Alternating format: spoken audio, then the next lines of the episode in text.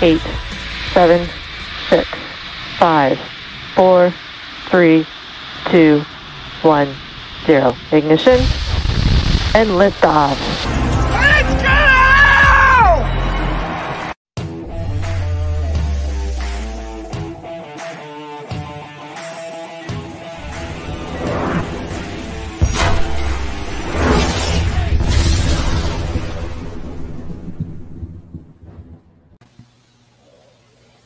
¿Qué tal amigos? ¿Cómo están? Un gusto saludarles como todos los martes. Estamos aquí en Sensación Deportiva. Pausa de los dos minutos. Un saludo a César Marca y a todo su equipo de producción allá en Sensación Deportiva. Los saludamos con muchísimo gusto. Daniel Velasco, Alberto Espinosa, su servidor Gilado Figueroa. Pues bueno, martes de playoffs aquí en, en pausa de los dos minutos. Ya acabó la primera ronda. Ayer fue el último partido. Los Rams es el equipo que avanza a la ronda divisional y le gana fácil al equipo de Arizona. Así de que estamos preparándonos ya para la, los juegos divisionales este próximo fin de semana. Aprovechamos y saludamos al Canuck de Vancouver, al señor Daniel Velasco, que hoy está contra luz. ¿Cómo estás, Dani? ¿Qué dices? ¿Qué tal, Gil? Eh, ¿Qué tal, Beto? Amigos de Sensación Deportiva de Pausa de los Dos Minutos. Pues sí, eh, aquí estamos a contraluz. Por, y lo peor, eh, además de estar a contraluz, ya se fundió uno de los foquitos, entonces, pues todavía con menos luz. Y si a eso le agregan. Una velita, que, una velita, por favor. Que, que, eh, que, no soy muy este, blanquito, que digamos, pues está cañón. Gracias, Dani. Saludos a Beto, Alberto Espinosa. ¿Cómo estás, Beto? ¿Qué dices? Hola, Gil, un placer saludarte. Bueno, mira, dos de las tres personas que me deben una disculpa ya la hicieron. Falta una. Tiene que pedir una disculpa, vendió humo hasta. A... De qué? Tú me debes una disculpa, Rafa Rangel me debe una disculpa y Daniel Velasco me, me debe a, a mí ya toda la afición. ¿Por qué disculpar? Ya ¿Por qué toda me la afición, eh, permíteme, te voy a explicar, ya por venderle humo a toda la afición de los vaqueros de Dallas con Dak Prescott. Ahí está la prueba de que él no puede ser el líder de los vaqueros. Dani, el micrófono es tuyo, la afición de Dallas te está esperando que te disculpes por vender humo. A ver, primero que nada, en ningún momento he vendido humo, jamás he dicho que eh, el señor Dak Prescott es el mariscal de campo, eh, eh, el mejor mariscal de campo de la liga, ni mucho menos. Simplemente, no? lo, lo has dicho simplemente este he dicho, yo lo único que he dicho es que creo que el señor Dak Prescott es bueno, creo que todavía, Para nada, ya lo viste. Puede, todavía puede madurar y creo que eh, puede llevar a Dallas por buen camino. Ahora, lo que sí debo de reconocer es que se equivocó en la última jugada. Como es costumbre toda la temporada que se equivoca. Cómo, en la forma en cómo la ejecuta. Creo que también esa responsabilidad es compartida con el coordinador ofensivo Kellen Moore y con el coach Mike McCarthy, porque pues no puedes mandar una jugada en la que tu coreback corra 25 yardas, cuando te quedan como 20 segundos, tienes como medio campo por recorrer y, y con una jugada así, pues te vas prácticamente a, acabar el tiempo. Eh, y ya, si él había respetado esa decisión de los coaches, pues mínimo corre hacia, un, hacia las bandas y salte del terreno de juego. Ahí es donde creo que se equivoca Dak Prescott. Eh, pero de eso a que por culpa de él hayan perdido como tal. Fue culpa de él no, totalmente. Creo que no, creo que no. Entonces no me voy a disculpar. Este, ni contigo, ni con los aficionados de Dallas, ni mucho menos. Así que yo no me voy a disculpar por absolutamente nada. Ahí el challenge, ¿eh, Beto? Ya. Venga, a ver, échalo. ¿Por Acuérdate qué? que tiene que ser este, ir, irrefutable, ¿eh? Eh, o sea, tu prueba para que se cambie la decisión. Irrefutable. ¿Qué hace Dak Prescott? Obedecer las instrucciones que le dan los coaches. Nada más. Dak Prescott corrió porque le mandaron esa jugada. Los corebacks hoy en día casi nadie, si no es un Tom Brady, quizá Aaron Rodgers, deciden las jugadas que mandar. Tendrán alguna, alguna audible o un audible o un cambio de señal en la línea de golpeo, pero son contados. Esto lo empezó a recuperar un poco Peyton Manning, pero aún así tienen ya estipuladas las cosas, le dan una señal y él la cumple. El problema es precisamente ese de Dak Prescott. No que haya ejecutado bien o mal la jugada, sino que no tenga la capacidad de decir, es que si corremos y nos quedamos dentro, si nos va a acabar el tiempo, coach. No, o sea, un coach, digo, un coreback, y es lo que yo le critico a Dak Prescott, un coreback con algo de valor, diría, coach, estás loco, voy a mandar un pase al flat de 10 yardas o voy a tirar tres Hail Marys al touchdown. Pero no lo hizo Prescott, ese fue el problema. Eh, todo lo demás, Prescott, eh, le interceptaron un pase que le estaban pegando cuando lo iba soltando, falló tres pasecitos por ahí que estaban fáciles, eh, tuvo otras buenas decisiones, lanzó un buen pase de touchdown, se salvó de otras dos intercepciones. Es un partido normal de playoff, eso. Si no eres Brady o Rodgers o Mahomes, eso es común que ocurra en playoff, ¿eh? La verdad. Entonces, yo no critico a Dak Prescott y por eso es mi, challenge, Beto. Este, no, no creo que él haya, sido el responsable principal. Fueron responsables los 53 jugadores más los 16 o 17 coaches. Eh, todos fueron responsables, hasta la defensiva, eh, que era lo fuerte. Falló en algunas este, cuestiones, pero bueno, en fin, yo a lo que voy es que, pues yo tampoco creo que debamos ofrecer disculpas porque Dak Prescott cuando está encendido, es, igual que Josh Allen o igual que a lo mejor, mejor que, Ryan Tannehill y es mejor que Jimmy Garoppolo. Ve lo que hizo Garoppolo. Garoppolo casi les pone el juego a los Cowboys. Bueno, pero tienes otro coreback más malo todavía enfrente, pero bueno, en fin, eso quiere decir que se, queda la, se queda la decisión en, la, en, el terreno de juego, se tienen que disculpar estos señores, vamos a estar peleando todo el año hasta que se disculpen. Pero bueno, tenemos muchos programas, o mucho programa el día de hoy, buenos temas.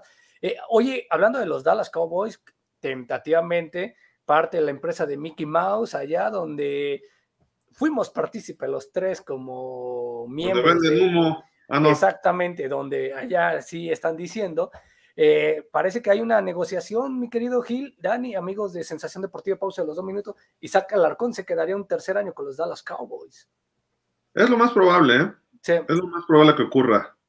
Eh, ¿Por qué? Porque está desarrollándose y eh, es un proceso internacional. Si el año que entra no da el brinco al roster, entonces creo que ya está en problemas. Pero su primer año fue el año de la pandemia, le faltaba desarrollar algunas cosas. Este año las estuvo desarrollando, se vio mejor, tuvo pretemporada y eso le ayudó. Este año que entra debe llegar al roster, eh, estar en la escuadra de prácticas quizá de entrada y después dar el brinco al roster cuando empiecen las lesiones o algunos movimientos. Creo que ya puede dar el brinco. Si no lo da este año, Beto, amigos, pues lamentablemente no se va a quedar. Eh, va a ser eterno ahí. ¿no? Eh, obviamente que el único que ha jugado de estos programas desde México fue Rolando Cantú, y al principio estaba como él, así en ese sentido, de que le faltaba desarrollar cosas, y lo tuvieron en la banca un buen rato hasta que por fin encontró ese huequito en esa temporada 2005, al final de la temporada, y jugó un cuarto y medio.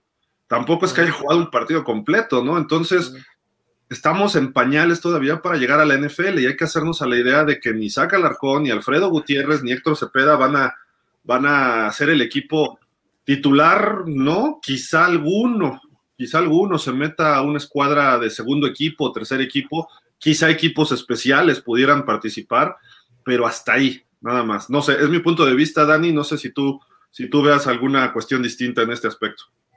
Sí, yo también creo exactamente lo mismo, este, porque pues la verdad del nivel que existe entre los mejores programas del fútbol americano estudiantil en México con algunos de los, este, o, bueno, con los programas, incluso de la tercera división del college en Estados Unidos, sigue siendo muy grande, ¿no? O sea, y a lo mejor no necesariamente en presupuesto, ¿no? Sino la forma en cómo, cómo los desarrollan, cómo entrenan, en la forma en cómo, cómo se preparan, porque, este, pues no por nada eh, siguen prefiriendo, eh, o, mejor dicho, por, no por nada, cuando vienen a jugar la selección de Estados Unidos contra la selección de México, generalmente son equipos eh, o una selección de, jugadores de equipos de tercera división del college.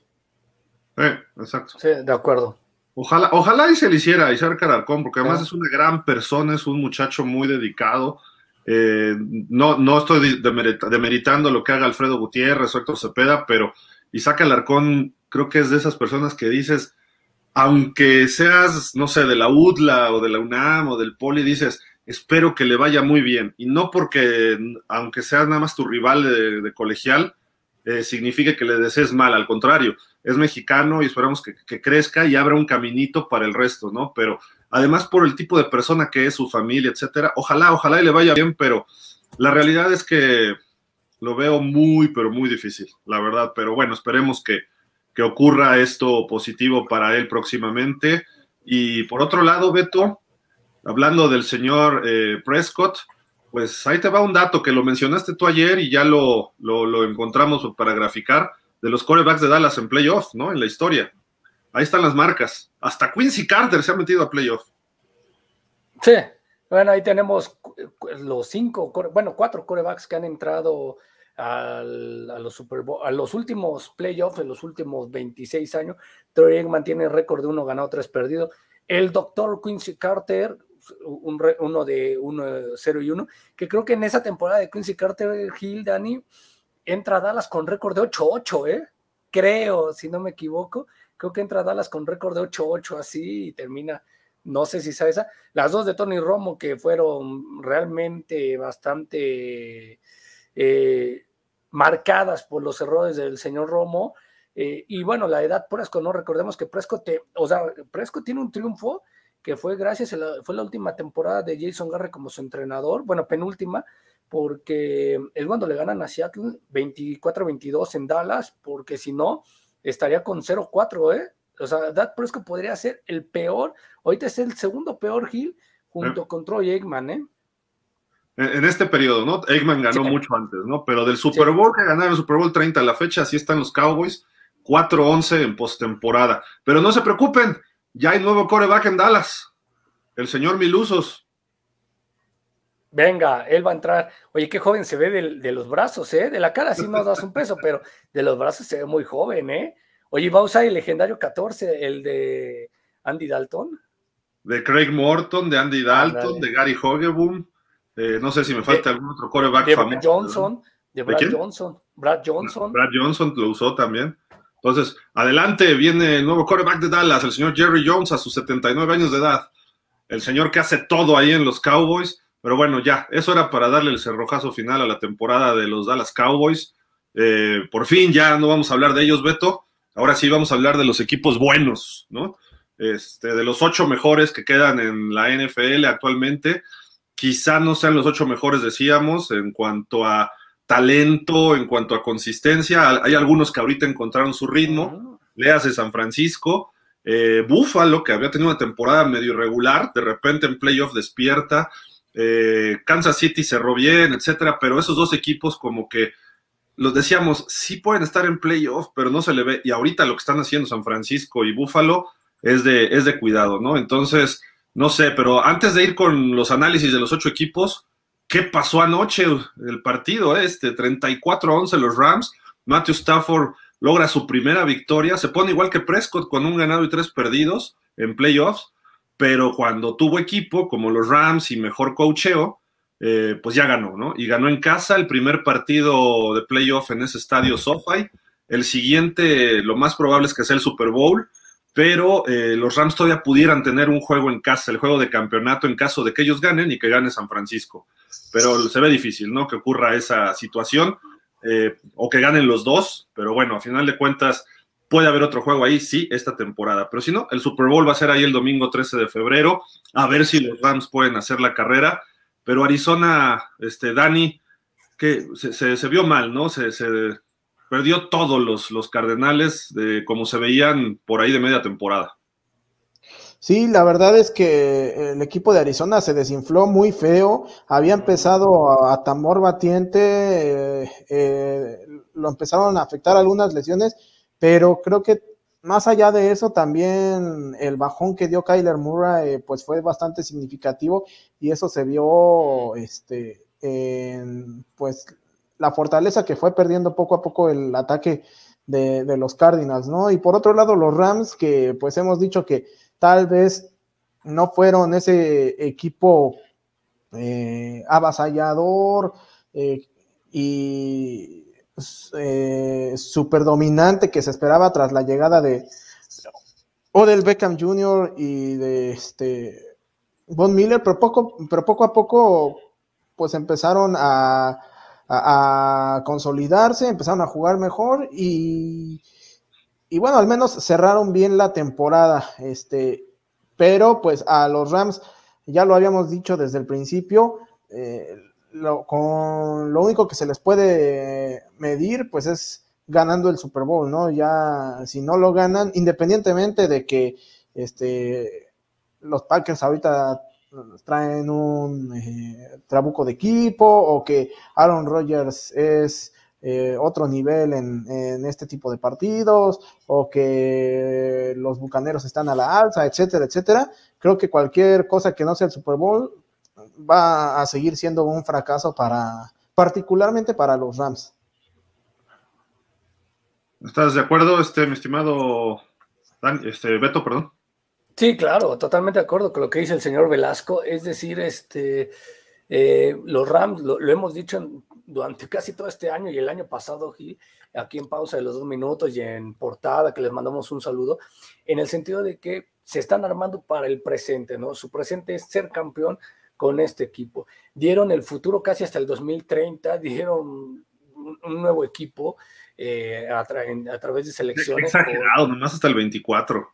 Ah, bueno, bueno. No, pero ponte a pensar que si fracasan este año, dalo por hecho, ¿eh? Si fracasan este año, los Rams podrían ser uno de los equipos que den hasta el 2030 por traerse jugadores que pueden quedar en agencia libre.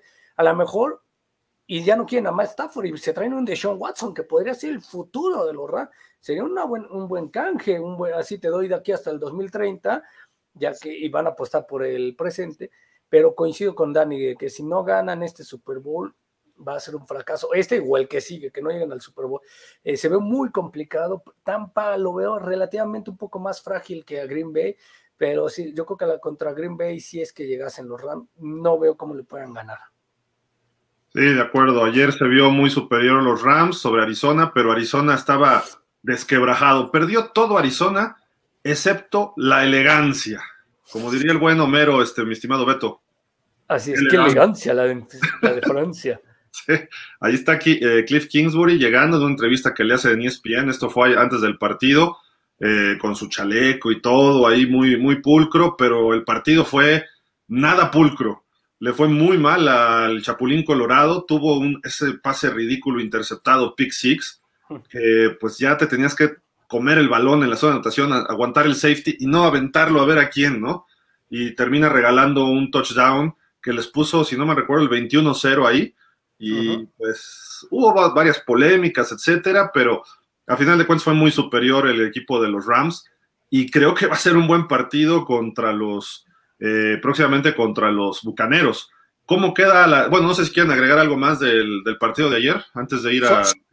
Sí, solo algo, Gil. Este, ya salió del hospital Buda Baker. Mm. Después y del impacto. No, me parece que sí, está exactamente, bien. Exactamente, que ya está todo bien después del brutal impacto de ayer. No, es que cayó muy feo, la verdad. Sí. Y, y, ojo, la gente criticó mucho a Cam Akers, pero no se había dado cuenta de, del impacto tan grande que había recibido Buda Baker. Se levanta y le hace así como con la mano, como diciendo, ay, pasé encima de ti pero da dos, tres pasos y voltea y lo ve que estaba el otro pobre como que temblando la mano y así que no se movía. Entonces cambió la cara, o sea, no nada más hay que criticar por lo que se ve a primera vista. Él, él pensó que estaba ahí tirado y después del sí. contacto se iba a levantar y de repente ya que se dio cuenta, le cambió la mirada, fue el primero que se acercó. Sí llegaron jugadores de los Cardenales a echarle bronca, pero pues se calmaron las aguas, uh -huh. se acercó cuando estaba en la camilla y le pegó y estuvo tuiteando, le deseaba lo mejor y estuvo, eh, dijo que si era necesario que él lo iba a ir a visitar a, al hospital, etcétera, ¿no? Y no sé si ocurrió o no, eso ya es cuestión privada, pero son, compañeros de trabajo, ¿no? Este, y yo lo que critico es que no tanto esa jugada, sino lo que hizo Aaron Donald, tirarle un derechazo a un este, rival que ya le había, primero le había arrancado el casco y luego le tira un derechazo. ¿Qué pasó con Miles Garrett cuando le quitó el casco a Mason Rudolph hace dos años? ¿no? Hasta ya lo querían expulsar de la NFL, pero por la puerta de atrás. Digo, le dio con el cascazo, pero también hubo golpes sin, sin casco. Eh, y ahorita este, es Aaron Donald en playoff, a él sí le pueden permitir que le tire un derechazo a alguien, ¿no? Entonces, por lo menos tiene que darle una sanción arriba de los 50 mil dólares, ¿eh? Porque se castiga mucho es un derechazo cuando traen casco. Y si no traen casco, ¿qué? Ahí le puede hacer daño, le puede fracturar la nariz, le puede romper la quijada. Ya si le deja el ojo de cotorra, pues es otro rollo, ¿no? Pero puede generar algún problema mayor, ¿no? Entonces creo que tiene que venir una sanción grande sobre Aaron Donald y si no, pues otro, otra rayita más al tigre de la NFL con sus arbitrajes. Doble moralidad. cuentas es una sanción, ¿no? No, y también la doble moralidad que maneja Gil, Dani y amigos de pausa, porque. O sea, nosotros manejamos doble moralidad. No, no, no, la NFL, la, ah. doble moral de la NFL. Porque para mí, la sanción fuerte no serían arriba de 50 mil dólares, este Gil. Para mí, la sanción fuerte es que no juegue el siguiente partido. Posiblemente eh, le, va, le afecta, no le afecta a los el no tenerlo, pero el siguiente partido no juega Aaron Donald. Es una suspensión.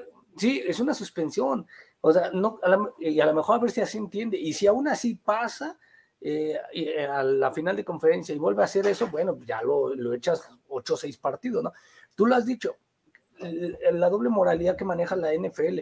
El caso de Ezequiel Elliott hace cuatro años lo echaron seis juegos. A, de, eh, Sean Watson, vamos a ver cuántos, juegos, cuántos le, echa. Antonio Brown le echaron ocho juegos. A Big Ben cuatro, a cuatro también a Brady por lo del Plate Gate. Exactamente, y a él, pues, y a más Garrett, lo, lo, echaron toda una temporada porque era, es que es más violento un casco que un, que un puñetazo, Gil. No, bueno, te dan un cascazo en la cabeza, te mata, ¿no? Te puede matar o dejar mal, ¿no? Pero digo, un derechazo de estos tipos es como de pesos completos de boxeo, ¿no? Y de Donald, además, que el tipo está más fuerte que Schwarzenegger y Stallone juntos, ¿no? Sí, de acuerdo. O sea, no es un coreback que esté peleando con otro coreback, no, no, no, esto es de alto calibre, ¿no? Pero en fin, digo, eso, esos detallitos, ¿no? Dani, no sé si quieres agregar algo más. Eh, pues no, o sea, realmente eh, coincido, creo que a veces la sanción económica, pues a los jugadores les va y les viene, ¿no? Eh, realmente este, debería haber otro tipo de, de, perspectivas por parte de la liga, realmente suspender partidos, porque pues al final de cuentas creo que eso es lo que más les duele a los jugadores, y más en estos momentos en donde saben que se están jugando la temporada. Sí, claro tienen que jugar pensando las cosas y no actuar por instinto. Obviamente pides agresividad y pides que sean mucho más intensos los jugadores, pero ahora sí que, es como dicen, no sean así, no se pasen de vivos, ¿no? Porque, pues la verdad es que sí puede generar algún problema de otro tipo, ¿no? Pero además el ejemplo, porque ahora sí todo mundo, ahora sí no hay pretexto de que es que mi equipo no está en playoff, no los estoy viendo toda la afición al fútbol americano está viendo todos los partidos. Es el primer lunes por la noche en la historia de los playoffs. Todo el mundo lo estaba viendo, aunque fuera paliza, ¿no? Entonces digo, creo que esos detalles se tienen que cuidar un poquito más y pues Donald hemos visto que pierde la cabeza varias veces eh, y, no, lo, no, no lo criticamos por eso, sino el hecho de la exageración en su reacción, ¿no? Porque le tira un derechazo, se quita el otro y luego le trata de tirar dos, tres más en cortito, ¿no? Mientras lo jalaban y ni siquiera hubo castigo. Bueno, sí hubo castigo, perdón, pero no lo, no lo expulsaron del partido, ni siquiera. Eh, cuando hay un derechazo, lo primero que hacen los árbitros, vas para afuera.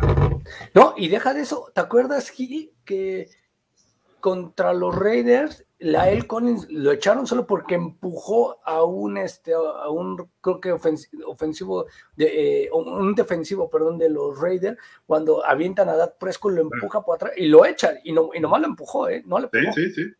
O sea, hay que equilibrar los criterios, ¿no? Nada más es lo que queremos decir a final de cuentas. Pero bueno, vámonos ya a lo que sigue este Beto, Dani, amigos, porque digo, fue una historia muy interesante y todo, pero ¿qué viene ya esta semana? Viene la ronda divisional, los ocho mejores equipos están en playoff. Aquí está lo que nosotros tuiteamos. Los invitamos a que nos sigan y le den like a todas nuestras publicaciones en, en Twitter también, síganos por allá. Eh, así quedan definidos los partidos de postemporada. El sábado a las 3:30 los Bengals, los sorprendentes Bengals, que ya lograron su primera victoria en playoff desde 1990, y nos tienes por ahí un dato, Dani, que pues ahorita lo, comentamos. Los Bengals le ganan, a digo, van a enfrentar, perdón, visitan a los Titans, que es el mejor equipo de la americana, descansó. Eh, ese juego es a las 3.30 este sábado. Acabando ese partido a las 7 y cuarto, San Francisco, que fue a pegarle a los Cowboys, ahora visita a los Packers, que es el equipo número uno en la nacional con Aaron Rodgers y compañía ahí en Lambeau Field, a ver a qué temperatura están, ¿no? Y el domingo son los últimos dos, a las 2 de la tarde. Estos tiempos son de la Ciudad de México, ojo, tiempo del centro de Estados Unidos y tiempo de la Ciudad de México. a las 2 de la tarde, los Rams con Aaron Donald, este señor, el boxeador, visitando a Tom Brady y una línea ofensiva muy golpeada y muy lesionada de los Bucaneros. Tristan Wirfs puede ser decisión hasta el mero domingo, dijo Bruce Arians. Van a estar evaluando, va a estar usando una eh, pues una bota de estas para recuperarse, probablemente sea como un esguince. Está muy golpeada esa línea ofensiva y eso es peligroso para Tom Brady con eh, teniendo enfrente a Aaron Donald y a Von Miller, ¿no? Para, para, empezar. Este juego será a las 2 de la tarde ahí en Raymond James Stadium.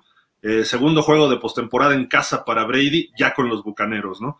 Y a las 5.30 o acabando el juego anterior, los Bills, estos Bills que se vieron impresionantes contra los Pats, visitan a los Chiefs, que también acabaron por completo al equipo de los acereros de Pittsburgh el domingo por la noche eh, y la repetición del juego de campeonato del año pasado. Así están los juegos para este fin de semana. Y pues aquí está el bracket que la NFL publica, no es nuestro, este lo, decimos, esto es en las páginas de la NFL, ahí está cómo van. Del lado izquierdo es la conferencia americana, los duelos para pasar a la final de conferencia y del lado derecho ahí faltaba incluso todavía el de Cardenales contra Rams, los Rams van contra Tampa, pero bueno, ahí están estos, estos eh, gráficos para ver eh, rumbo al Super Bowl, camino al Super Bowl número 56, que por cierto les tenemos información.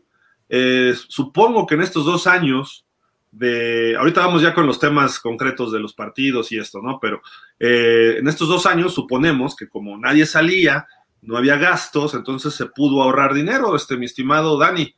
Y pues el Super Bowl siempre es de los eventos más caros del mundo el Super Bowl 56, domingo 13 de febrero en el Estadio SoFi. Eh, si ustedes quieren boletos, sí, sí los hay. Aquí están, por ejemplo, empiezan desde 7 mil dólares en la sección 526, fila 21, y la imagen de la izquierda es de cómo verían el partido, ¿no? Es la televisión, la cámara de televisión principal quedaría del lado izquierdo, estarían, digamos, que en la cabecera del lado derecho del estadio. Ese es el boleto más barato disponible ahorita para el Super Bowl. Ustedes lo quieren, 7.158 dólares el boleto y eh, lo tienen que hacer a través de Ticket Exchange, que es el sistema que creó la NFL para evitar la reventa ilegal.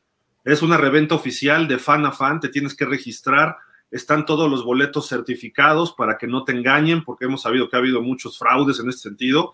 Entonces, si ustedes tienen dinero y quieren ir al Super Bowl, les recomendamos hacer esto. Hay otras formas y otros sistemas, pero cuidado, ¿no? Esto es lo más adecuado y estos son los costos que están en el mercado ahorita. Así de que, pues, este Beto, eh, ve comprándote tres, ¿no? Uno para Dani, uno para mí y uno para ti, ¿no? Sí, claro, vamos a estar comprando tres porque eso es casi un cuarto del sueldo que paga pausa de los dos minutos a un servidor. Entonces, este, bueno, eh, vamos a estar yendo ahí al Super Bowl, va a estar padrísimo. Este, este evento, como tú bien lo dices, Gil, es una de las actividades deportivas en, en un lustro que nadie se quiere perder. Entonces, increíble ese, ese gran evento. Todavía se está confirmando que vaya a ser en el Software Stadium. Falta ver si no incrementan los casos de, de COVID y se cambia de sede, Gil, pero hasta el momento todavía sigue siendo. Lo más probable es que sea ahí, ¿eh? Ya la NFL no ha dicho nada para moverlo. Hay una sede alterna que ya alzó la mano, que es Dallas, ¿no? Ahí el estadio ATT pero creo que ya estamos muy avanzados como para cambiar el Super Bowl.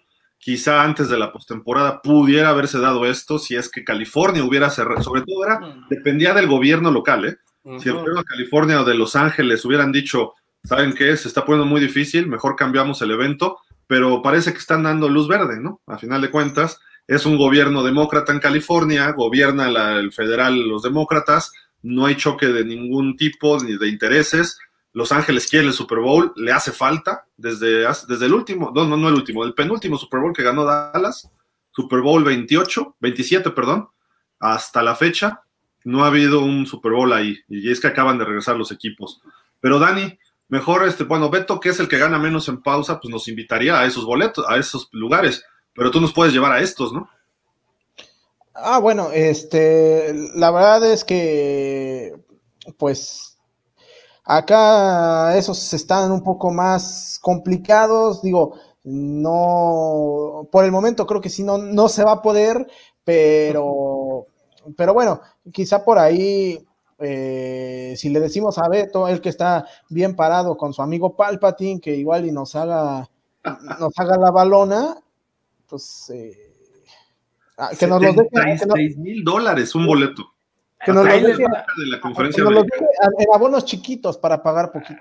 Exactamente. Este, de los costos anteriores, Gil, eh, la, la, conversión a pesos mexicanos son 146 mil pesos, lo que costarían, pues... El otro. El otro. O sea, lo que costaría un boleto. ¿Este cuánto sería entonces? ¿Un millón?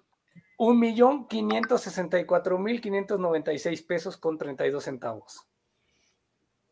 Uf, impresionante, impresionante esta situación, pero en fin, creo que 76 mil dólares un boleto. Si estás en la fila que, fila 1, en la sección VIP 111, detrás de la banca de la conferencia americana, para ir a ver, estar, estar atrás de Derrick Henry de los Titans, pues va a ser bueno, ¿no? Ahí. Pero 76 mil dólares por tres, vamos a ponerle cinco horas de espectáculo. ¿A cómo, ¿A cómo saldría eso en proporción? Eh? O sea, prácticamente que estamos hablando como que 15 mil dólares la, hora. La hora, sí. Más o menos, ¿no? Exacto, sí, no, o sea, es lamentable, o sea, sí está muy, bueno. Tienes que ser de verdad un fan de hueso, hueso colorado, ¿no? Ahí para, para pagar esos, este, ese tipo de, de, precios, ¿no? Y tener mucho dinero, porque ¿cuánto es 76 mil dólares ahorita lo que está el dólar? Ahorita está en como 156 mil pesos, no. No, no, no, es un millón quinientos sesenta y cuatro mil.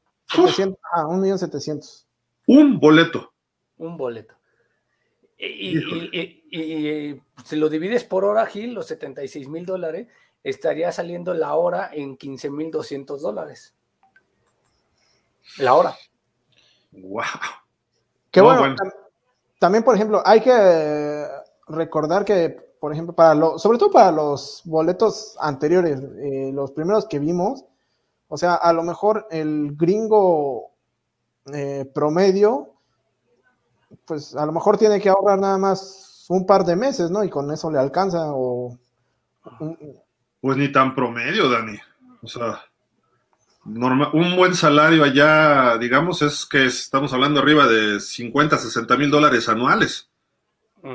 O sea, el boleto más caro es más caro que el salario anual promedio de, del estadounidense. Pero imagínate el promedio, que cuánto puede ser el salario mínimo, no sé, estamos hablando como de dos mil dólares al mes, una cosa así un poquito menos. Entonces tendría que ahorrar tres, cuatro meses un salario mínimo y guardar todo ese salario para ir al boleto más barato del Super Bowl, ¿no? y para que veas tres pulguitas, ¿no? Porque está muy chiquito y la toma en la que teníamos y ver la pantalla, ver qué tan grande tenía la pantalla, cómo tenía la pantalla, ¿no? Sí, de acuerdo. O sea, tienes que moverte ahí medio de una forma.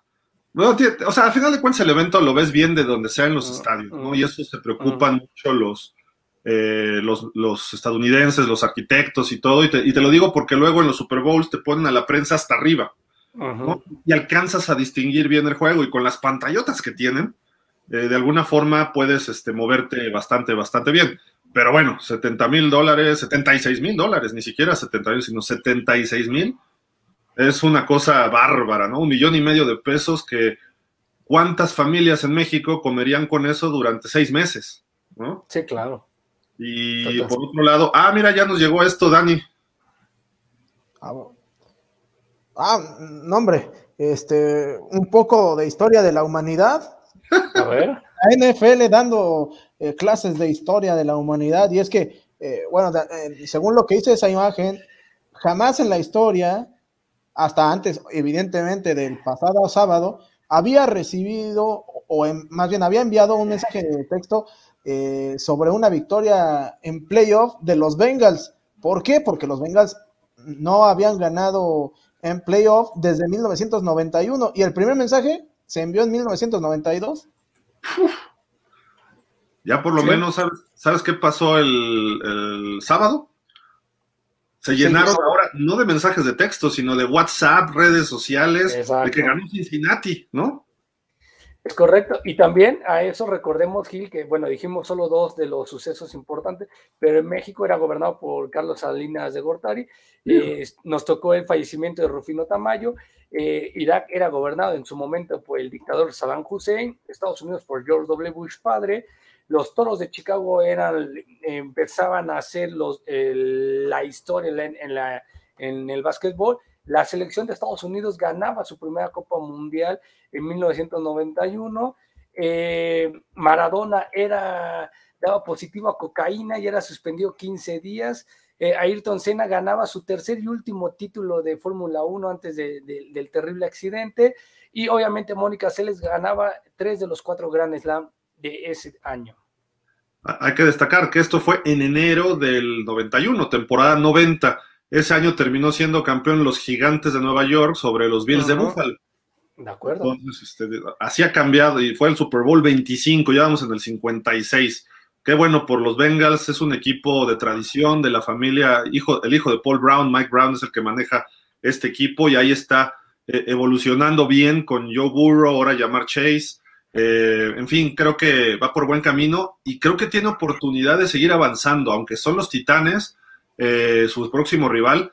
Creo que este equipo, y en el peor de los escenarios, si no avanza este próximo sábado, el equipo se está armando para los próximos cinco años.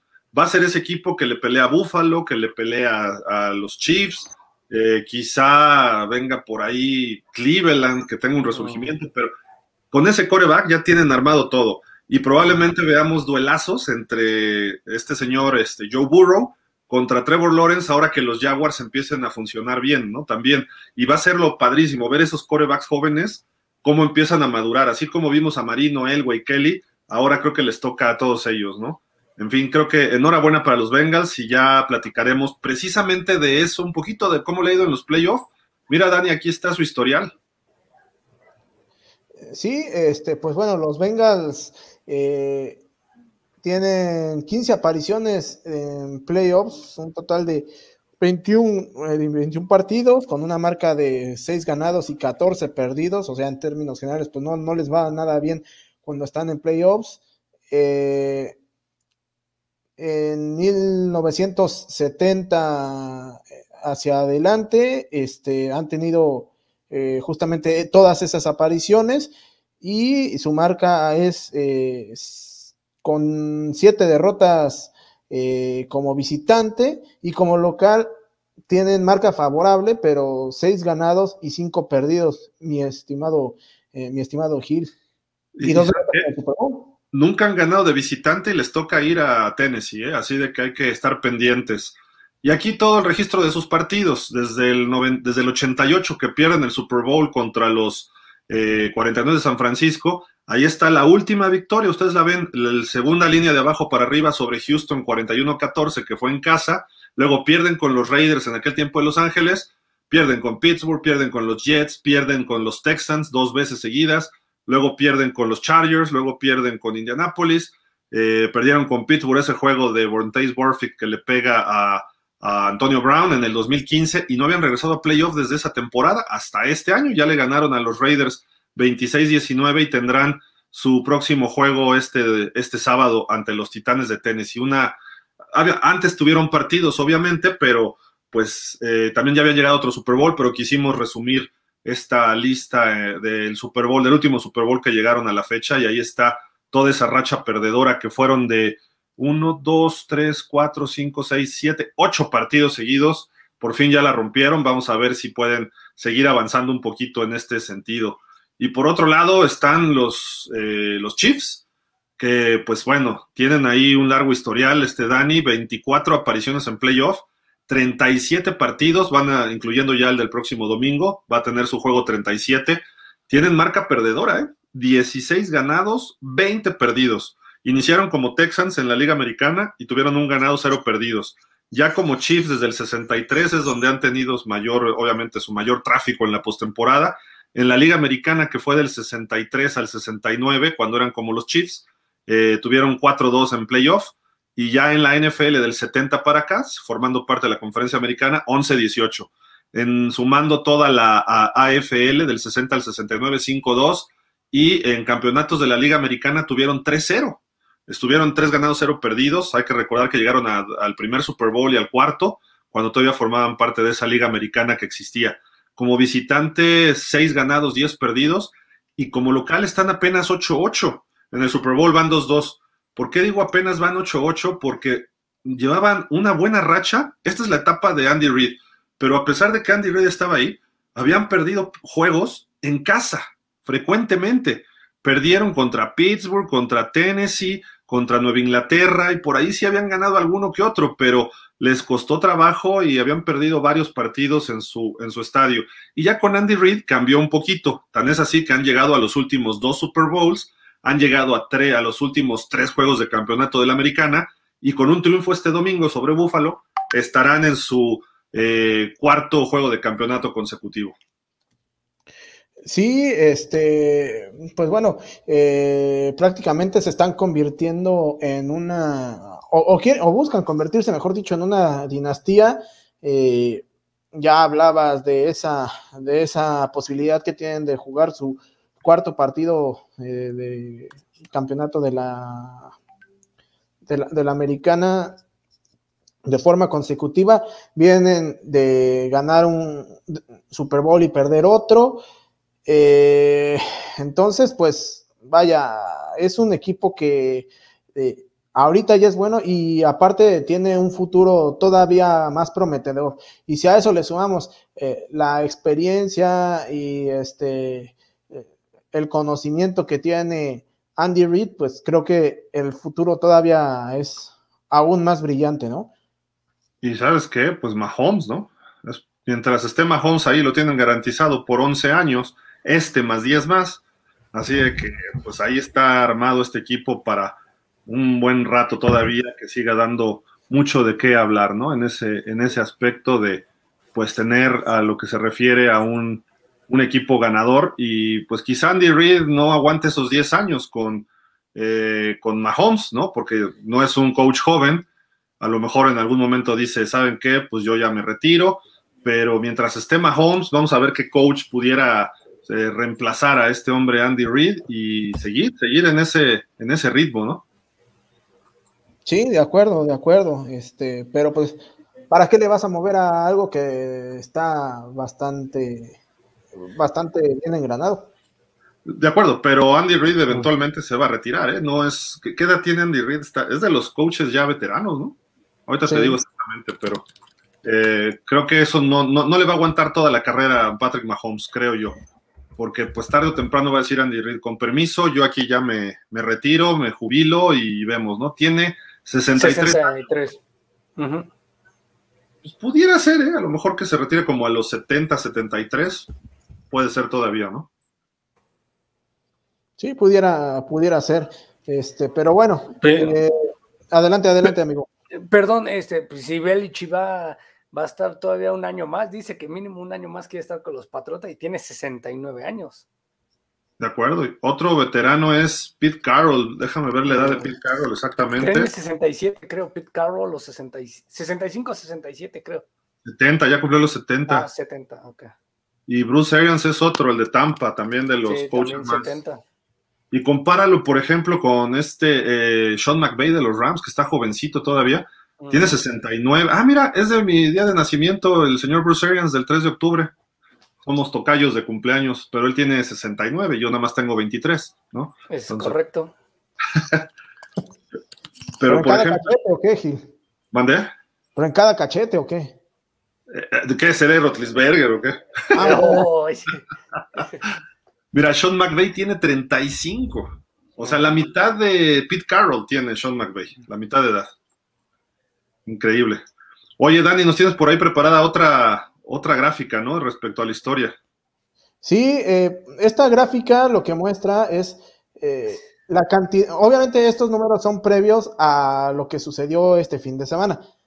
Pero eh, nos muestra cuáles son los equipos que tienen más victorias en playoffs o la cantidad de victorias de, cada uno de los equipos en playoffs durante los últimos 25 años. Evidentemente, el que iba a estar hasta arriba eran los Patriotas de Nueva Inglaterra, pero aquí lo llamativo de esta gráfica eh, son, son un par de cosas. Uno, que este, los Patriotas le sacan el doble o casi el doble a sus más cercanos perseguidores, que en este caso eh, eran o son los Packers y los Steelers, junto con los Ravens.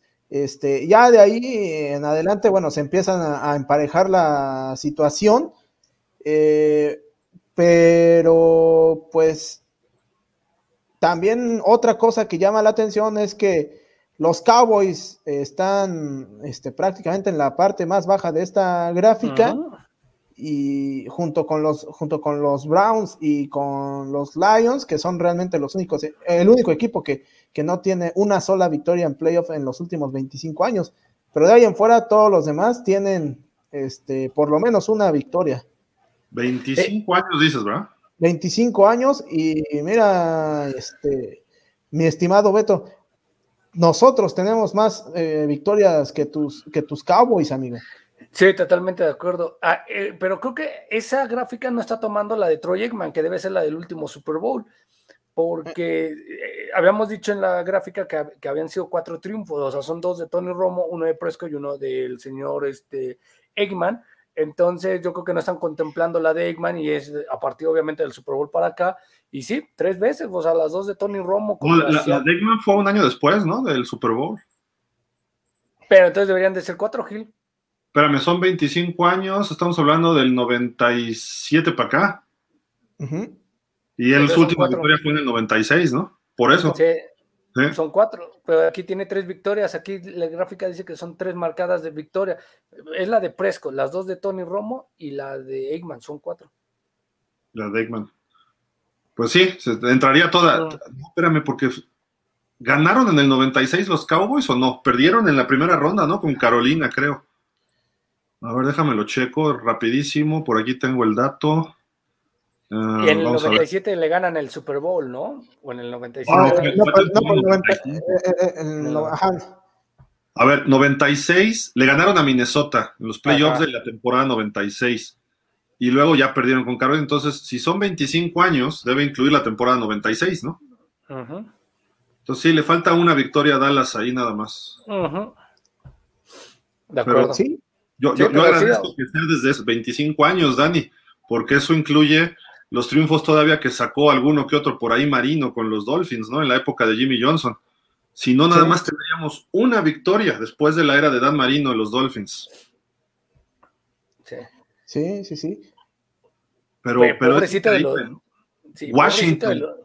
Ajá, perdón. Perdón, pobrecito de los Leones. O sea, las tres veces que llegó con más Stafford no pudieron tener tres victorias, pobrecito. Y es el único equipo que realmente no ha ganado. Perdieron con los árbitros en Dallas. Sí, sí. Cleveland tiene una increíble, y fue la del año pasado contra Pittsburgh, supongo. Es correcto, es correcto. Cincinnati tenía aquella ah, de. No. Ah, no, no es cierto. Esta ya incluye, ya incluye, mejor dicho, la, este, las de este fin de semana. Porque eh, justamente Cincinnati no ganaba en playoff desde el 91. Entonces ya incluye, ya incluye las de este fin de semana. Sí le falta una Dallas de todas maneras, ¿no? Sí, de todos modos. Y este, bueno, increíble, pero ver, por ejemplo, a los Raiders ahí en el fondo, a Buffalo, a los Chargers, Miami, Dallas, Washington, como que no, no, no se lo explica a uno, ¿no? Estos equipos de los 70 hasta el 2000 eran los que más triunfos tenían en playoffs, ¿no? No necesariamente campeonatos todos, pero estaban constantemente en Super Bowls, en finales de conferencia. Pittsburgh se ha mantenido, eso es muy destacable para ellos. Denver también se ha mantenido. Eh, San Francisco ha encontrado como que al final, eh, tuvo una racha muy mala, pero ya San Francisco como que encontró. Los gigantes resurgieron. Eh, obviamente Tampa ha tenido dos campeonatos y sigue sacando victorias. Esto, Tampa va a seguir brincando de posiciones, creo yo. Kansas City, ¿no? Son los que pudieran estar en ese, en ese ascenso. Y Minnesota se me hace extraño que esté tan abajo también. Pues, sí, porque su verdugo siempre eran los halcones de Atlanta. Esos partidos en final de conferencia o en comodín eran buenísimos entre Minnesota y Atlanta, pero su verdugo siempre era Gary Anderson. Ah, ¿te acuerdas de esa final? Qué bárbaro. Qué, coraje, la verdad, ahí para los aficionados de los Vikings, porque sí estuvieron tan cerca. Tenían ventaja de 10 puntos en el cuarto cuarto y se lo sacaron, no sé cómo, todavía no sabemos cómo ganó Atlanta ese partido, ¿no? La verdad. No, y aparte, o sea, ese equipo de Atlanta eh, ofensivamente tampoco era la gran maravilla, digo, eh, para que Chris Chandler, o sea, ¿quién es Chris Chandler? ¿Qué, ha hecho Chris Chandler después de ese? Sí, era las épocas previas a que llegara Michael Vick, ¿no? Ahí al equipo. Sí. Pero bueno, estoy, estoy acabando de preparar la gráfica nada más del historial de los Bills, ¿no? Otro equipo de la conferencia americana eh, de playoff, que pues también pasó una racha bastante, bastante malita sin llegar a playoff, ¿eh? Del 99 hasta el 2017. Ahorita se las ponemos en pantalla, pero eh, sufrieron un ratito y su última derrota había sido ese juego contra eh, los Titans, el famoso juego del milagro en la ciudad de la música, ¿no? En la temporada, postemporada del 99. Que bueno, eso, eso fue un auténtico robo, pero bueno. Eh, ¿Cómo robo? Gil, ese, pase fue una yarda adelantado, a yarda y media adelantado, por favor. Hasta le metieron ahí, este, ya, ¿cómo se llama? Eh, computadoras y todo para verlo, y justamente eh, fue exactamente lateral. No, pero eh, para mí que estaba, estaban amañadas esas gráficas porque no, no, no, no. Sí, sí se, sí se ve que el pase es este una yarda adelante o yarda y media. Es que, mira, Frank Wycheck se para, no me acuerdo si era la yarda 35, se para como en la 34, pero saca el pase de lado y avanza como la media yarda y lo lanza delantito de la 35. ¿Qué pasa? Que cuando manda el lateral, Kevin Dyson estaba como 5 yardas adelante y se regresa. Y Dyson se para como en la 36, pero estira los brazos hacia atrás y lo recibe en la 35 el balón. Entonces agarra el balón y lo jala y se va para adelante. Por eso da la impresión que era adelantado, porque estaban una yarda atrás de la 35 Wycheck y Dyson una yarda adelante de la 30. Es más, eran dos yardas de hombre a hombre, pero el balón viajó justamente en esa yarda, todo encima de la yarda 35. Entonces, así lo midieron con computadora y decían, pues es que la primera apariencia todo mundo vimos que era adelantado, ¿no? Y obviamente tuvieron que revisarlo y no encontraron la evidencia en ese momento. Y además la polémica fue peor, porque estaba un árbitro que no recuerdo su nombre, pero fue aquel árbitro balín del volado de los Steelers contra Detroit. ¿Se acuerdan de ese partido?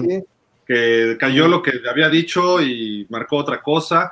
Había tenido otra falla en un juego importante entre Jets y Seattle que definió un boleto a playoffs. Todavía Seattle estaba en la americana.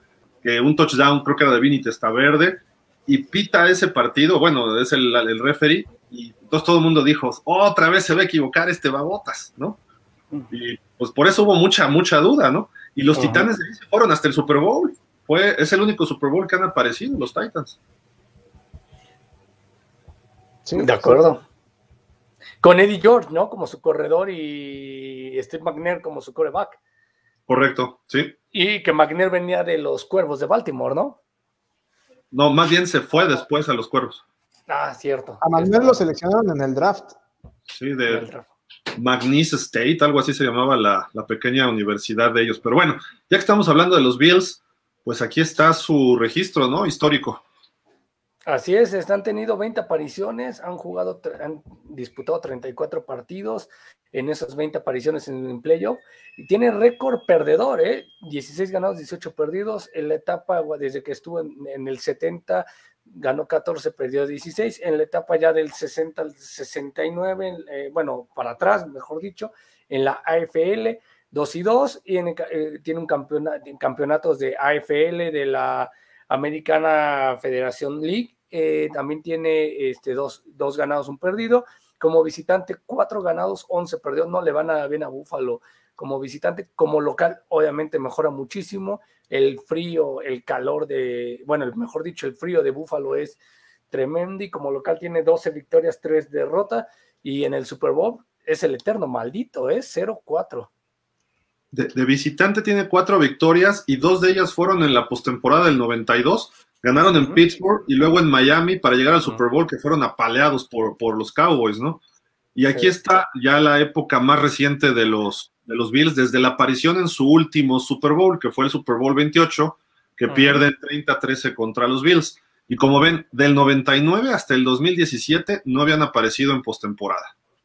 Sí, de acuerdo. Tienen uno, dos, tres, cuatro triunfos y obviamente uno, dos, tres, cuatro, cinco, seis, ocho derrotas desde, bueno, contando el Super Bowl, ocho serían siete derrotas, cuatro triunfos desde aquel Super Bowl de 1994, 30 de enero de 1994.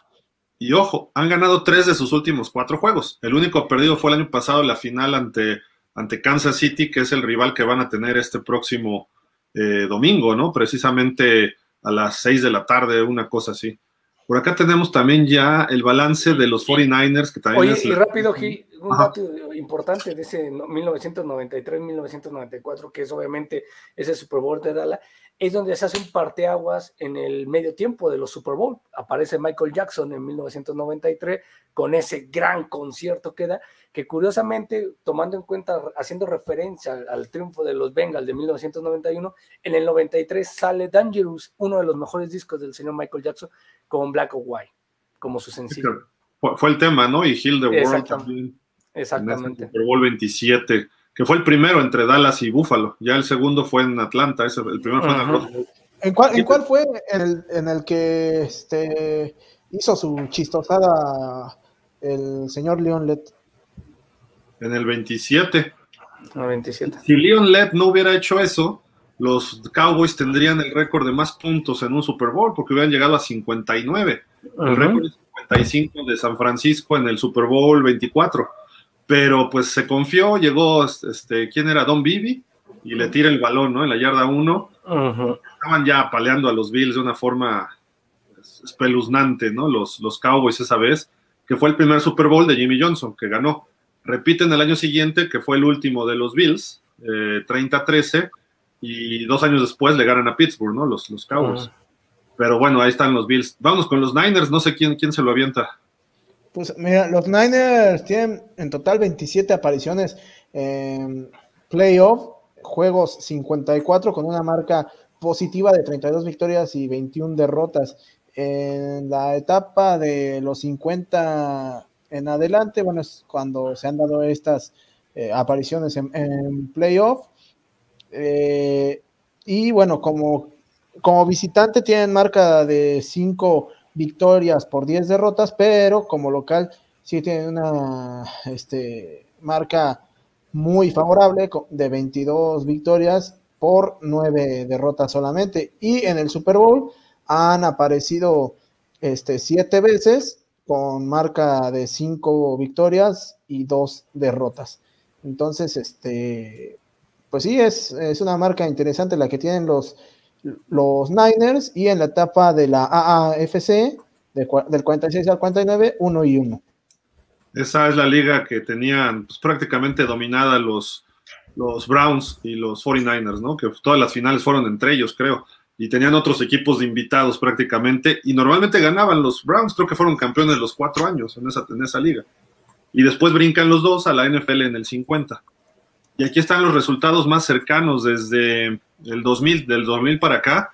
No han tenido todas consigo, no fueron tan dominantes como en los 80s y todavía en los 90s, pero aún así han aparecido en dos Super Bowls y sus apariciones en dos Super Bowls han sido en los últimos ocho años. Y ahorita con la victoria, esto era antes del triunfo sobre Dallas, eh, se puede agregar ahí otra victoria y les toca visitar a Green Bay, que curiosamente Aaron Rodgers está 0-3 contra los 49ers. ¿eh? Sí, y, con todo y Kaepernick en sus momentos. No, y deja de Kaepernick, sino que ahorita todo el mundo diría, pues tienen un eslabón débil, ¿no? Que muchos en fans en San Francisco no quieren a Jimmy G, pero les dio un juegazo la semana, eh, bueno, en, esta temporada, eh, aunque gana Green Bay, les dio un juegazo el este San Francisco, ¿eh? Estuvieron a punto. Si no lo saca Jimmy G, este, digo, Aaron Rodgers, o sea, estuvieron a punto, a punto de ganar ese partido viniendo de atrás los 49ers y estuvieron cerca, muy, muy cerca, la verdad, de, tener esa victoria. Y, y, creo que no va a ser tan fácil el partido como muchos pudiéramos creer incluso, ¿no? Yo que digo que los Packers es el mejor equipo, cuidado, ¿eh? Puede ser que San Francisco les complique la vida un ratito, nada más por, por lo menos 60 minutos. Sí. Por favor, no fotos, ¿sí? No, es que... ¿Quién, está paparazziando aquí, por favor? Por Esos favor. no estén- paparazzis. Sí. ¿O a poco nos están haciendo, nos están espiando los de Mickey Mouse, la empresa de Mickey? ¿Quién sabe? Ya sea, ya estamos hablando mucho de ellos que nos quieren este, ahí ver qué, qué hacemos. nos, va- nos van a volar las ideas. Así es. Y bueno, algo hay de cierto, ¿eh, mi estimado Beto? No, no quiero pecar de que somos los mejores, pero mucha gente está copiando nuestros formatos, mucha gente, esto lo hacemos desde el 2010, 2011, muchas cosas, y ahorita lo saca alguien y dicen, wow, ya estamos este, innovando y cosas así, pero bien que se fusilan todo lo que hacemos. Y son empresas, obviamente no las de medios grandes, ¿no? Pero sí empresas eh, chiquitas que están empezando a hacer sus pininos en los medios. De repente ellos dicen, wow, miren lo que estamos haciendo y la gente que no sabe, pues les aplaude todo y wow, qué buena idea, pero pues no saben de dónde sale, ¿no? Bueno, Porque es que también, es lo más importante en esta vida. acuérdate que te- en estos en estos tiempos está muy de moda eh, ser prácticamente una, una foca aplaudidora, ¿no? Este, digo, afor- afortunadamente no es el caso de nosotros, pero, pero está de moda. Sí, totalmente. Y pues miren, ya tenemos por acá también, nada más nos faltaba de la americana los Titans, ¿no? Lo- ¿Cómo está su, su marca? Acá la tenemos ya lista, déjenme ver. ¿Dónde quedó ya para cerrar? Y el jueves nos echamos la conferencia nacional. Un poquito la historia de playoff para que veamos comparativos y cómo luego sí pesan ciertos equipos, ¿no?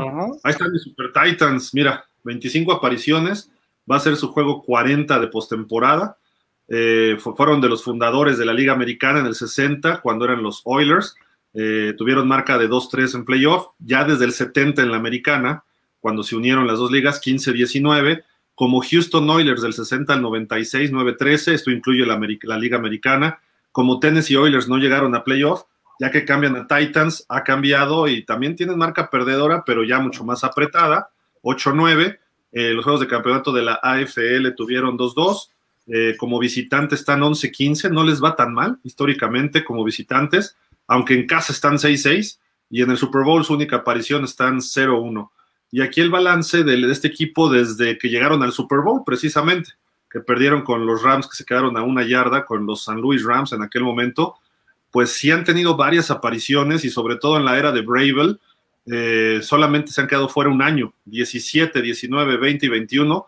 Ahí están con Bravel y probablemente Mike Bravel tenga méritos suficientes como para ser el, eh, perdón, en el 17 no era Bravel, todavía estaba Mike Wisenhunt. En el 18, en su primer año no llegan, pero 19, 20 y 21 ya, ya califican. Y vemos por ahí un triunfo en, de visita en Kansas City, fue con Mariota, no sé si se acuerdan de ese juego, que Ujú. iba ganando 21 a 3 o algo así el equipo de Kansas y le dio la vuelta a Mariota con un pase de touchdown a él mismo. Y antes, pues han sufrido bastantito, ¿no? Este, han perdido partidos muy cerrados. Es un equipo a veces competitivo y no, no levanta en los momentos importantes, pero se ve distinto este equipo porque llegaron a una final de conferencia, pues hace dos años que perdieron con Kansas y tuvieron dos ventajas de 10 puntos en ese partido.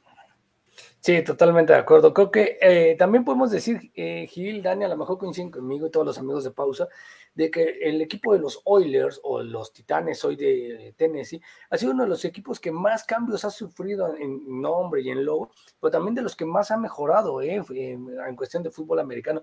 Eh, me acuerdo de Warren Moon, que del 89 al 94 está con los Oilers, para después irse a Minnesota, a Seattle y después retirarse en el 2000 con los jefes de Kansas City, Warren Moon. Y Jess Fisher también logra hacer un cambio generacional ahí con los Titanes, después se va a los Rams, los Rams empiezan a hacer historia con, también con el señor Jeff Fisher. Una sede bastante buena, bastante bonita, muy apasionada del fútbol americano, ¿eh? pero bravo por ellos. Está, está reviviendo esta franquicia poco a poco. Eh, quizás sea el tiempo de verlos de regreso en el Super Bowl. Eso indica la marca, pero tiene que ganarle a Cincinnati primero y luego o a Buffalo o a Kansas, ¿no? Entonces, eh, no va a ser fácil el camino, aunque tienen la ventaja de estar en casa. Los Oilers solamente en dos ocasiones previas han tenido, o los Titans, han tenido eh, la ventaja de jugar en casa en los playoffs. Fue en el 93, cuando era Rex Ryan el coordinador def defensivo, un año después de aquel fracaso en, en Buffalo, llevan a Rex, perdón, a Body Ryan, perdón, al papá, Body Ryan de coordinador defensivo, tienen a Kevin Gilbray y el head coach era este señor, que ahorita se me fue el nombre, ay, este, que jugó en Washington y en Chicago, se me olvidó el nombre ahorita, ahorita me acuerdo, y manejaban la run and shoot con Warren Moon y todo esto que era espectacular. Y Vanguard, y, y tienen el primer juego en playoff en casa, y llega Joe Montana con Kansas City y les pega. Sacó todo el colmillo Montana y les ganó con Marcus Allen, Lake Dawson, Derrick Thomas, ese equipazo también de Kansas con Marty Schottenheimer. Y luego perdió Kansas con los Bills el juego de campeonato. Y hasta el Matt, 2000. ¿Es Matt Painter? ¿Cómo? ¿Matt Painter es el, ¿Quién? el, el entrenador que dices? No, no, no. Era. Ay, Dios. Amigos, eh, perdón que los interrumpa, eh, pero me voy a adelantar para en corto y al hueco, amigos. Este, ahorita Beto se va para allá. Sí, ya estamos Y- acabando acá. Ya. Pero bueno, este, los dejo porque ya llegó el buen Lucio. Entonces, Saludos, suerte por allá con todo lo de fútbol, en corto y al hueco. cuídense mucho, nos vemos ahorita. Y, y Beto te decía, ay, ¿cómo se llamaba este hombre? Body Ryan, ¿no?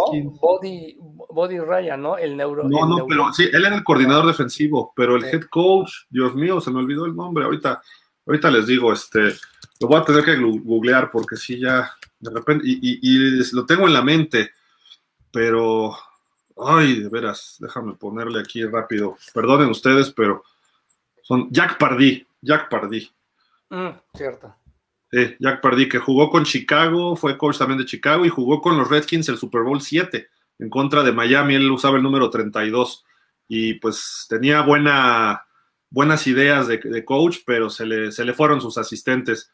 Y Beto, ¿qué tal si leemos los comentarios y ya después yo comento algunas cosas de lo que está en redes sociales ahorita de pausa? Claro que sí, vamos aquí. Miguel Darío le mandó saludos, dice buenas tardes a todos. Hola, buenas tardes, gracias por estar con nosotros, Miguel.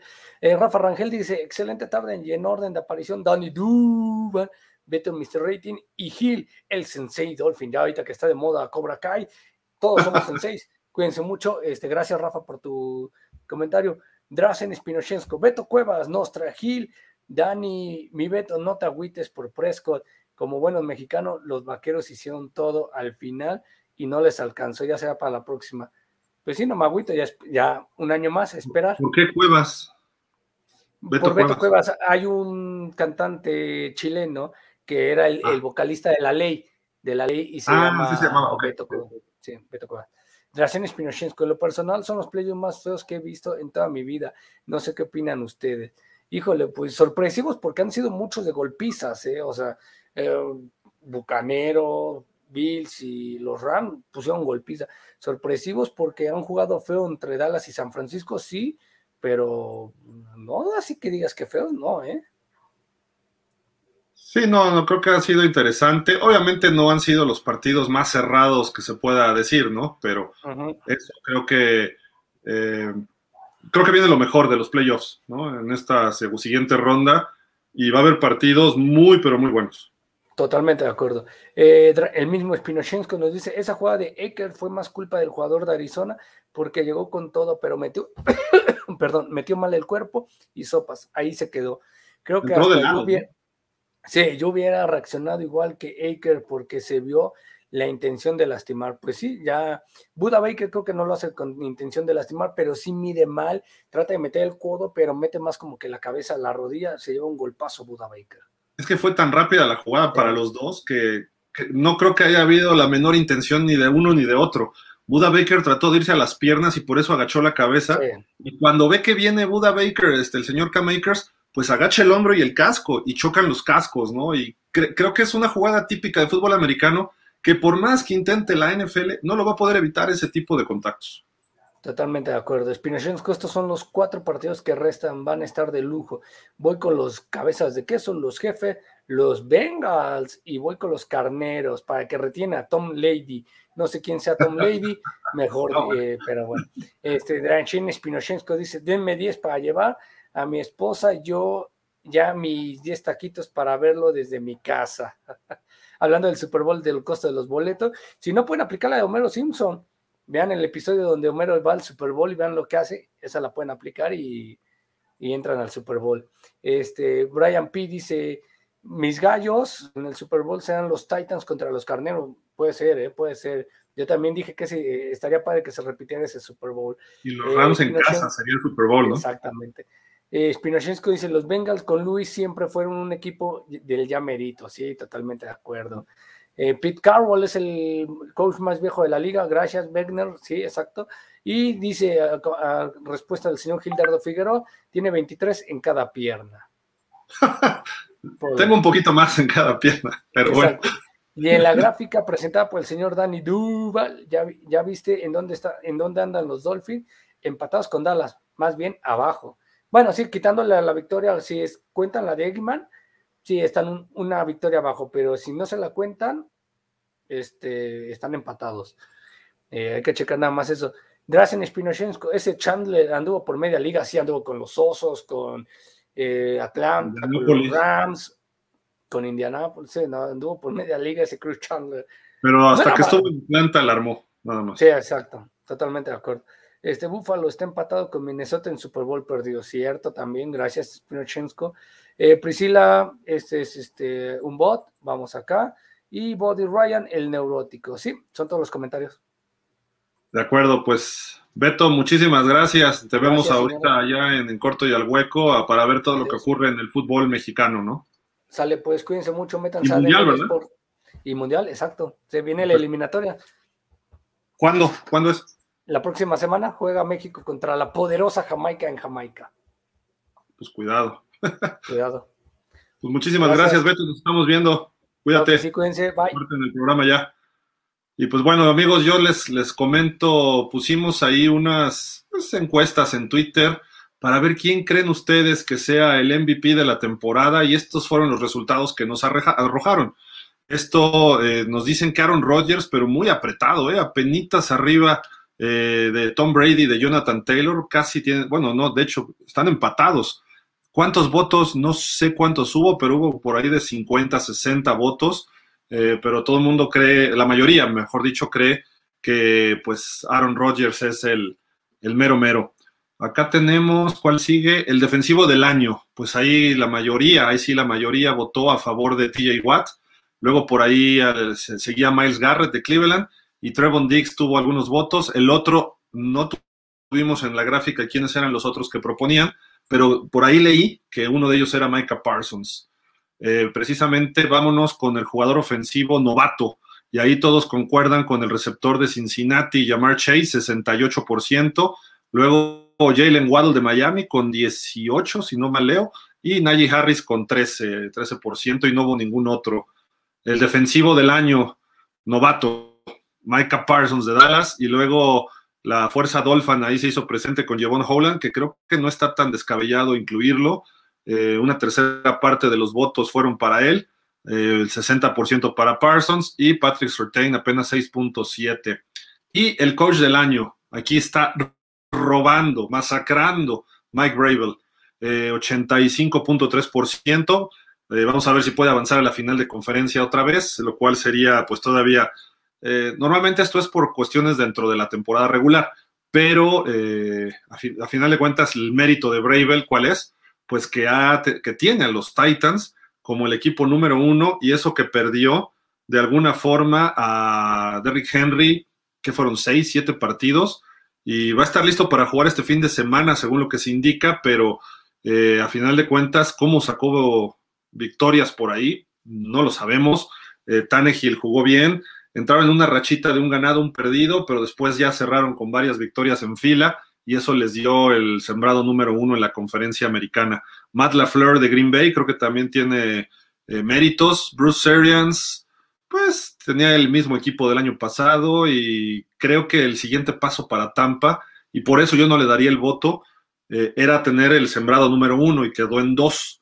Y pudo haber sido tres o cuatro, si no es que hubiera perdido por ahí los Rams al final con San Francisco, etcétera, ¿no? Entonces, creo que Bruce Arians, no digo que sea malo, pero eh, se esperaba más de él. Por ahí creo que uno de los votos que estaban también de los, de los otros era Bill Belichick de los, de los Pats, que tendría méritos suficientes como para ser el, coach del año. ¿Por qué? Porque sin, con un coreback novato eh, un equipo que el año pasado quedó con marca perdedora, lo, recupera y lo mete casi a la postemporada. Tiene, tiene méritos suficientes, así de que así estuvo la votación y los invitamos en nuestra cuenta de Twitter. Ahorita tenemos quién creen que van a ganar este próximo fin de semana. Voten por Tennessee, por Cincinnati, está San Francisco Green Bay. Eh, están ahí en nuestra cuenta de Twitter, es lo que, lo que tenemos arriba. Y pues estos son los partidos, ahí están. A las 3.30 el sábado, repetimos, Cincinnati visita a los Titans. Luego a las 7 y cuarto es el de San Francisco en Green Bay. El domingo a las 2 de la tarde está los Rams visitando a Tampa. Y a las 5 y media de la tarde, todo tiempos de la Ciudad de México o centro de Estados Unidos, Buffalo eh, visita a los Chiefs. Todos estos partidos tienen un antecedente, excepto uno, el de Cincinnati, Tennessee que jugaron el año pasado y ganó Cincinnati. Eh, este año no jugaron entre ellos. San Francisco y Tampa y Green Bay, perdón, jugaron un domingo por la noche y lo sacó al final de forma milagrosa el señor Aaron Rodgers 30-28. Eh, Tampa jugó contra los Rams. Ah, bueno, y jugaron en San Francisco, ahora van a jugar en Green Bay. El año pasado Tennessee y Cincinnati jugaron en Cincinnati, ahora van a jugar en, en Tennessee. San Francisco, perdón, los, los Bucaneros jugaron en Los Ángeles y perdieron, si no mal recuerdo, algo así como 34-24, pero iban 34-17 y el último touchdown fue así como de milagro. Y en ese juego se lesionó Gronkowski, se perdió varios, como 6-7 semanas.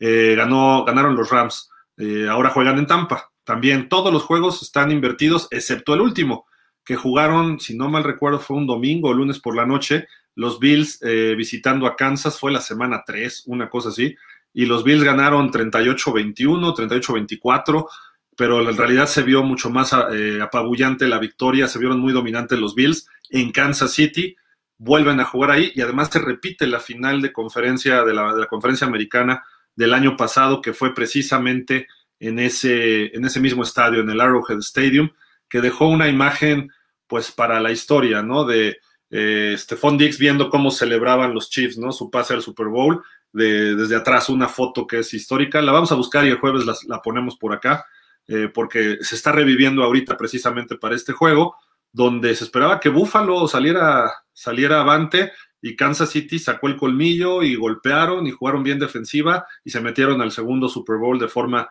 consecutiva. Y bueno, esa es la información que tenemos y lo que está saliendo recientemente es que los Raiders pudieran hacer algún trade por Derek Carr. Y aquí la NFL pone cuatro potenciales destinos para Derek Carr, que se quede con los Raiders, que se fuera a Indianápolis para entrarle al quite ahí en lugar de Carson Wentz, que llegara a Pittsburgh para hacer el reemplazo de Big Ben Roethlisberger, lo cual creo que le caería muy bien a Derek Carr, o irse con Sean Payton a los Santos de Nueva Orleans. Cualquiera de estas cuatro creo que va a ser algo positivo para Derek Carr. Eh, si llegara a Nueva Orleans, Nueva Orleans es un equipo que tiene estrellas, figuras, eh, este año estuvieron a punto de meterse a playoff sin coreback. Jamis Winston empezó bien, pero después la lesión y ni Tyson Hill, ni Ian Book, ni quién era el otro, Trevor Simeon, Trevor tampoco pudieron. Y Sean Payton coachando a alguien con experiencia como Derek Carr pudiera ser interesante lo que hicieran los Santos la próxima temporada. El caso de Pittsburgh, bueno, si se va Ben Roethlisberger, les caería como anillo al dedo. ¿Por qué? Porque es del estilo, no, no es tan del estilo de Rotlisberger en el sentido de tamaño y peso, pero es un coreback muy pasador. Tienen receptores, tienen explosividad, verticalidad, pueden ir en situaciones cortas, tienen un corredor que para el siguiente año va a estar mejor, Najee Harris, la línea ofensiva todavía va a elevar su nivel y pudieran tener, y tienen quizá una de las mejores defensas, no completa, pero tienen al mejor jugador y quizá a dos de los mejores entre los top 20 de la NFL, que sería Cameron Hayward y Minka Fitzpatrick, obviamente apoyando a TJ Watt. Así de que le caería bien Pittsburgh. Indianapolis es un equipo armado, un poquito mejor que los Raiders, creo yo, pero es más joven. Tiene una defensiva brillante, Darius Leonard, está de Forrest Wagner, tienen unos buenos corners, un safety aceptable. Eh, también tienen por ahí una buena línea ofensiva, quizá de las mejores. Este año estuvieron muy golpeados al principio, muy lesionados y pudieron regresar. Se quedaron en la orillita por un descuido en la última semana que perdieron en Jacksonville. Pero fácilmente los Colts deberían haber estado en playoff y hubieran sido muy peligrosos con Carson Wentz de coreback. Entonces, si llega Derek Carr, que pues tiene más experiencia y quizás sea mejor que Derek Carr, pudieran los Colts dar ese paso hacia adelante. Y si se quedan los Raiders, los Raiders vamos a ver quién termina siendo su coach. Ya se fue Mike Mayo, que es el gerente general. Vamos a ver si trae Jim Harbaugh, que es lo que se ha hablado muchísimo y también sería una combinación eh, pues muy buena para Derek Carr. Tener a Jim Harbaugh de head coach sería algo eh, muy positivo y creo que de eso dependerá que se vaya o no se vaya a Derek Carr. ¿Qué head coach termina llegando a los Raiders? Si es un head coach con mentalidad ofensiva, si es un head coach con experiencia, a que sea un coach que está debutando como head coach, a lo mejor ahí eh, Derek Carr levanta la mano y dice, ¿saben qué? Denme mi trade, ¿no? Porque eh, no creo que quiera empezar un ciclo de nuevo. Los Raiders este año deberían haber estado mucho mejor, peleándole a Kansas City el título divisional, pero todos los problemas extradeportivos, se va John Gruden, lo de Henry Rocks, que tiene ese accidente, lo corta el equipo, Damon Arnett, se, desarmó, se desarmó el equipo de los, de los eh, Raiders. Entonces hay que estar muy pendientes de, de, qué pasa con Derek Carr, porque si la NFL en su sitio web está poniendo esto, quiere decir que hay algo de fondo. Y eso hay que estarlo siguiendo muy, muy de cerca. Y pues bueno, creo que es lo que tenemos hasta el momento. Sí, ya es toda la información. Eh, pues les agradecemos muchísimo, como siempre, el haber compartido con nosotros este espacio. Nos vemos por aquí el jueves, el jueves a las cinco y media de la tarde, seis aproximadamente, para ya hacer todos los análisis previos de la semana de juegos divisionales de los playoffs de la NFL en su temporada 2021. Tenemos cuatro partidos que los cuatro van a estar de alarido. No creo que vaya, eh, bueno, puede darse alguna paliza, pero creo que los cuatro partidos van a estar muy cerrados no creo que vaya a darse eh, un dominio durante los 60 minutos. No dudo que algún equipo de repente ajuste al medio tiempo y ya eh, termine ese partido, pero no creo que haya eh, marcadores escandalosos como los que vimos en esta primera semana. creo que se va a apretar más, son los mejores ocho equipos. escojan a su favorito, díganos ahí en Twitter y obviamente estaremos al pendiente de todo. También no se pierdan las videocolumnas eh, pues por ahí está, eh, parece que esta semana ya vamos a tener la de Chargers con Diego Sotres, andaba un poco enfermillo por ahí. Eh, también tendremos mañana la de los 49ers, que va a estar muy buena porque es de todas nuestras videocolumnas, es el único equipo que queda con vida. pero bueno, ahí estamos con Rodolfo Vázquez Chacho, estará mañana haciendo esta videocolumna y el viernes la de los Dolphins. En un ratito estaremos en el show de los Dolphins también eso en Dolphins México FinSop y también lo compartiremos acá en pausa de los dos minutos y pues no me queda más que agradecerles a todos ustedes esta su atención el día de hoy y pues nos entró ahorita Lobo Feroz, dice buenas noches Gil, ¿cómo estás? Y ¿cómo estás Lobo? Y dice, deberían de hacer un programa de domingo a lunes por la noche para hablar de NFL a las 5, ya no los alcanzo.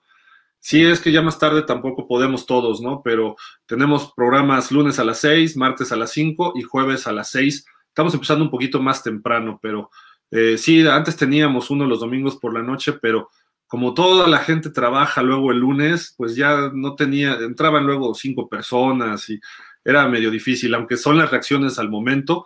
Lo que sí es que el día de las finales de conferencia haremos un programa el domingo en la noche y el día del Super Bowl tendremos este, el análisis y prácticamente con la mayor eh, parte del equipo, ¿no? Nada más sacrificamos dos domingos de esta forma, entonces estaremos por aquí con todos ustedes el, de este domingo en 8, que sería, ¿qué? El domingo 23, del 30, domingo 30 de enero, y el domingo 13 de febrero, después de los partidos, abriremos un, un programa especial para platicar lo que pasó este domingo no lo creo, pero el próximo sí, ya los juegos de campeonato. Así de que, pues muchísimas, muchísimas gracias. Pásenla bien, cuídense, por favor.